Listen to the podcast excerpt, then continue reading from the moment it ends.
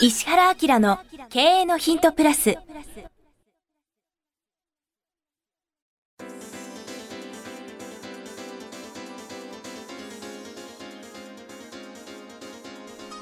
ポッドキャスト石原明の経営のヒントプラスは勝てるビジネスモデルや売れる仕組みの作り方。経営者や起業家が持っておくべき能力とその磨き方。リーダーの育成や強い組織の作り方などについて経営コンサルタントの石原明がリスナーの皆様からのご質問に直接お答えする形でお伝えしていく番組です。企業を継続発展させるためのノウハウを提供する日本経営教育研究所株式会社がお届けいたします。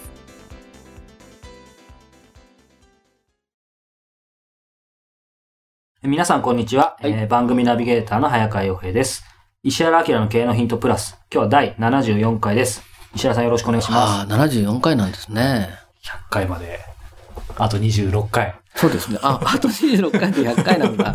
すご長いいなような短いもんですか？そうですね。はい。あの、以前もお話ししましたが、私の苦手な数学の計算が正しければ、2010年、11年中に行くとはい。いうことです。はい。楽しみにしてます。はい。ということで、えー今日質問いただいてます。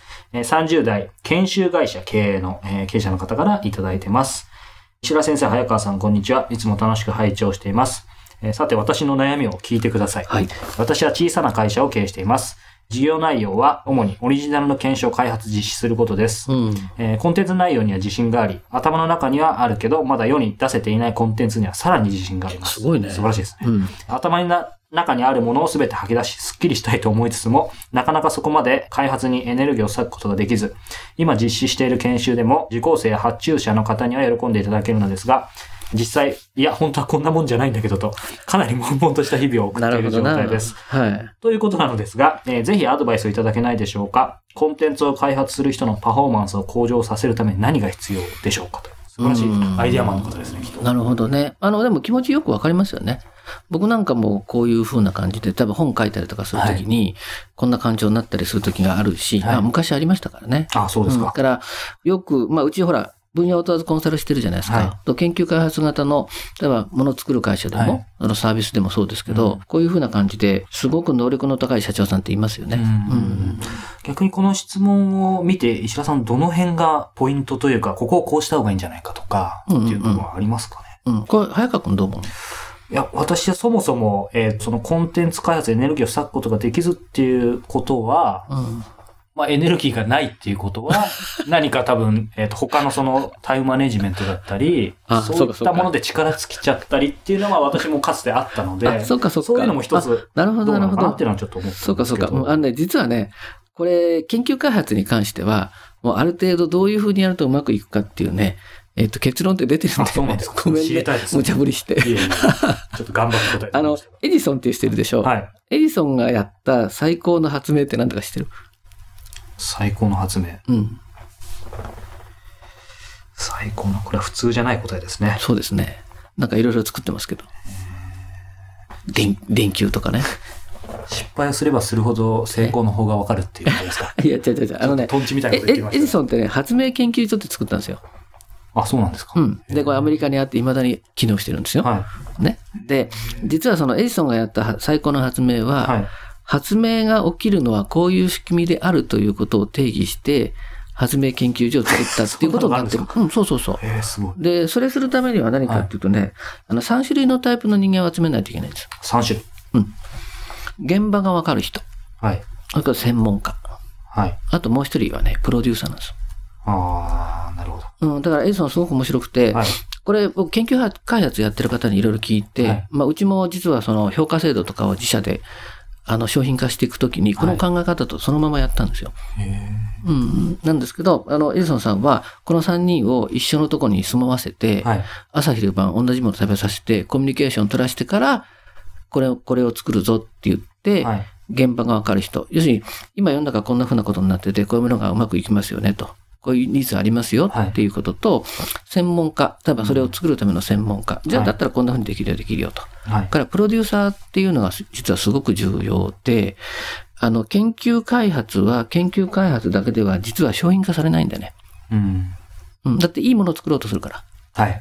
あの、マーケットっていうのは、基本的には物の値段によって商品価値を作るわけでしょはい。ってことは、あの、いくらいいものでも、彼なんかの危険性って何かっていうと、もっとすごいコンテンツがあって、本当はすごいんだぞって言ってるんだけど、それを受け入れるマーケットがどれくらいあるかってことなんですよ。ああ、そうですね。だよね。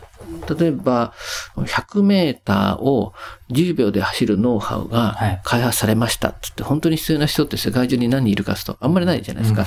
だけど、100メーターを16秒以内で走れるよって言ったら、い小学生みんな、あの、なんかユーザーになるみたいな、はい。ありますよね。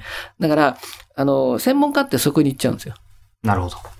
で、まあ彼なんかの場合は企業の研修もやってるから、現場も見えてると思うんで、はいもうでもきっと専門家色が強いはずなんですよ。なるほど。ほんと専門家が走っていっちゃうと商品化ができないんですよね。うん。うん。それから、マーケティングみたいな発想がはいちゃんとないので、えっ、と、業として成り立つかとか、会社として発展するかっていうことに関してはなかなか難しいじゃない？もうちょっと一般のうん。現場をリサーチする方法とか、うん。と、そういうような形で、えっ、と、触れること、もしくは触れてくれる人、データ集めてくれる人ですね。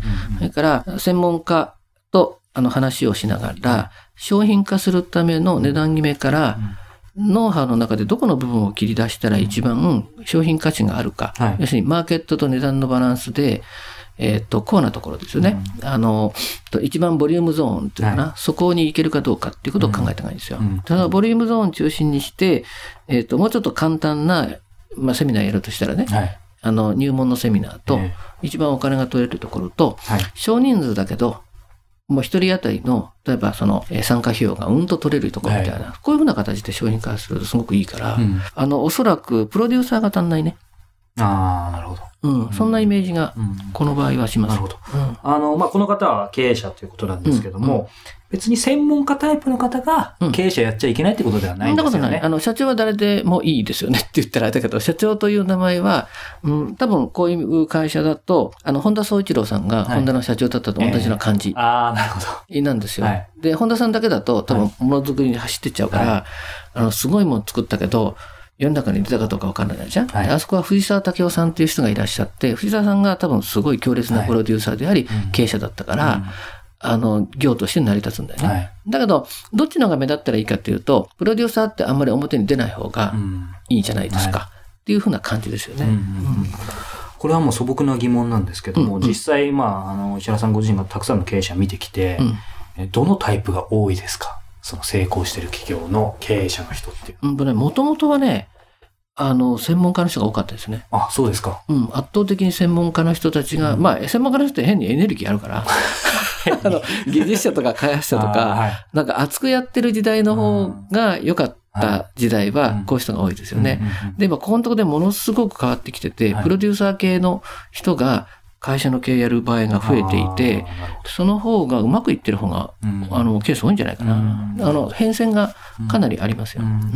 今、あの、まあ、その質問させていただくこととも重なるんですけども、そうすると、えっ、と、別に専門家が経営をしちゃいけないんじゃなくて、うんある意味、その、少なくとも自分がただどういうタイプなのかっていうのは見極めといた方がいいですそうよね。そうそうそう。役割ですよね。その上で、まあ、プロデュース業が自分には向いてないと思うのであれば、どな、うん誰か優秀な人を見つければいいんですよね。そうそうそう。あの、一人でやれる人っていうのはね、ね。相当難しい。あの、僕なんか、稀に見る一人でやれるタイプなんですよ。だけど、なんでそれができるかっていうと、僕は物事をすごく引いてみてるから、はい。あの、よく言うじゃない、興奮することほとんどない。はい。物事を、とにかく後ろにずっと引いちゃって、はいすごい客観的に見るっていうことを、なんだろうね、セールスとかやりながら覚えちゃったっていうかね。はい。あの、それから、し視野も広いじゃない、はいい、ろんな業種を僕見るから、はいい、ろんな事象を見てることが分かってるんで、はいそれからマーケットも分かってるでしょ？だから三三つの仕事を一人でやれちゃうところにあるんだよね。えとは言っても僕が次に何かしようと思った時には、僕はどこにの位置づけにするかっていうと、プロデューサーやるかもしれないし、現場のリサーチするかもしれないし、から専門がどっかから呼んでくるかもしれないし、はい。ぐらいに思ってるから、だから、うん、そうだなどれに自分がなるかっていうのはその人の性質もあるけど、はいそういう意味での判断は必要になるでしょうね、そうねこれからは。うんもともと持ってるものも理解した上で、まあ、もしできるんであれば、その、えーケースバイケースで、うんまあ、ちょっと変えてみてもいいわけですよね。う自分のポジションを。うん。多分、そういうふうな、マルチなことができる人でも、今回は自分はこことか、うん。今回は自分はこう、た多分、まあちょっとあれですけど、秋元さんなんかは、明確にそれをやってるような、秋元康さん。そうそう、僕なんかが見るとその節があるね。あ、そうですか。うん。テレビに出る時の秋元さんと、完璧に後ろにいて、自分の名前をその出さないでプロデュースする場合とか、はい。いろんなことがあるって、まあちょっと本読んだら書いてあったんだよね。多分そういう意味ではうん。非常に近いかなっていう気がするね。なるほど、そうか。現場専門家プロデューサー。そうそうそうそう。うん早川君も今これ変わってきてるでしょ。ああ、そうですね。昔現場ばっかり、そうだよね。はい。それがもう弾いてみるようになったから、はいプロデュース視点になってきたし、ですよね。あの、まあ、そんなんで、あの、変化できる人は、はい。この3つの中のどっかに自分を持っていくって考えながら、その時その時によって使い分けてもいいかもしれないね。はいでもあの変化できない人いるじゃない？はい。もう熱く研究するって、そうそういう、彼なんかちょっと文章見てるとそういう感じがするから、絶対これビジネスパートナーだね。ああ、なるほど。うん。で、その時にすごく重要なのは、さっきのエジソンが、はい。この3人のコミュニケーションがすごく重要で、うん。あの、本田宗一郎さんも藤沢さんに会った時に、本当にこの人に一連卓章で OK だっていうように、はいすごくコミュニケーション取ってるでしょ。はい。で、まあ、その証拠に、その本田さんが、自分が社長を辞めて、はい藤沢さんに社長をやらそうと思ったら、あんたが引退するんだったら僕も引退するよって言って、二人で辞めちゃったっていうね。ああれぐらい、お互いの能力を認め合って、はい自分にないものみたいなことができたら理想ですけど、うんまあ、自分の中で、自分の身の回りでそういう人たちを、はいまあ、その失敗しながらも見つけていくといいんじゃないかな。あ。うん。なるほど。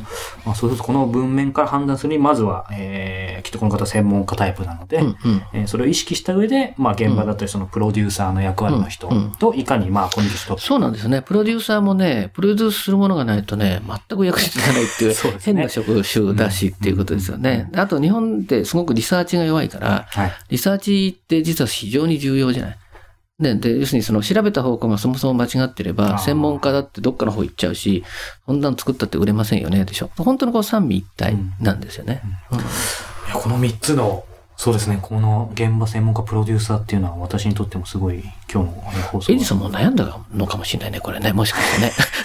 衝撃的な、ねはい、放送でした。皆さんぜひ今日も、えー30回聞いてみていただければというふうに思いました。あなたはどんなタイプでしょうかっていうとね。いうことですね。はい。はい。えー石原明の経営のヒントプラス、今日は第74回をお届けしてきました。石原さんありがとうございまはい、した。ありがとうございました。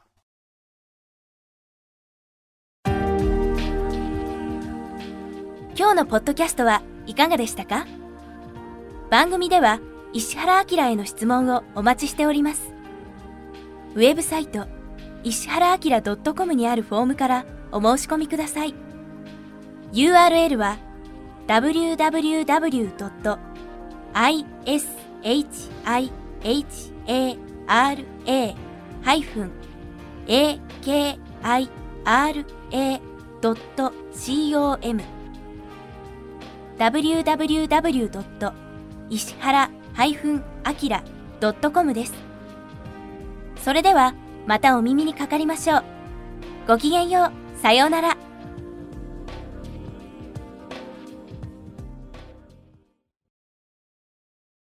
この番組は提供日本経営教育研究所株式会社プロデュースキクタス早川洋平制作協力若菜はじめナレーション岩山千尋によりお送りいたしました。